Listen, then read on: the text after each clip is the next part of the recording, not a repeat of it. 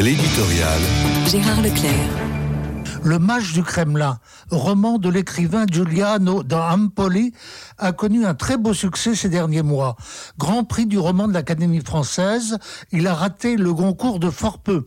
Et ce succès est complètement mérité à cause du talent de son auteur et en particulier de sa faculté à pénétrer tout un univers auquel il n'appartient pas.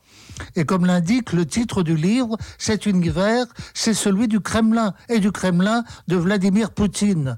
Vu l'actualité tragique de la guerre en Ukraine, on perçoit encore mieux l'intérêt de cette exploration de la scène où se joue, faut-il le dire, le dessin de l'Europe et plus encore. Giuliano da Ampoli nous communique ainsi le vertige d'un pouvoir au milieu de tous les dangers. Cependant, la fin du roman a de quoi nous désorienter, car le romancier, loin de conclure sur le destin de l'immense fédération de Russie, nous ouvre à une perspective mondiale à nous faire frémir encore plus.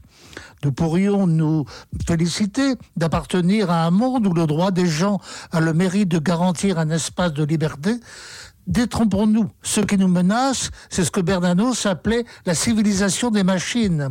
Ce qui nous environne, en effet, selon Poli, c'est une armée de capteurs, de drones, de robots capables de frapper à n'importe quel moment sans la moindre hésitation.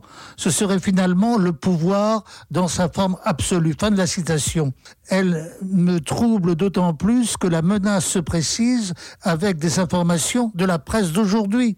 Une société américaine qui s'inscrit tout à fait dans le périmètre de la Silicon Valley se montre capable de fabriquer un robot aux capacités inouïes. L'intelligence artificielle entre en concurrence avec l'intelligence humaine.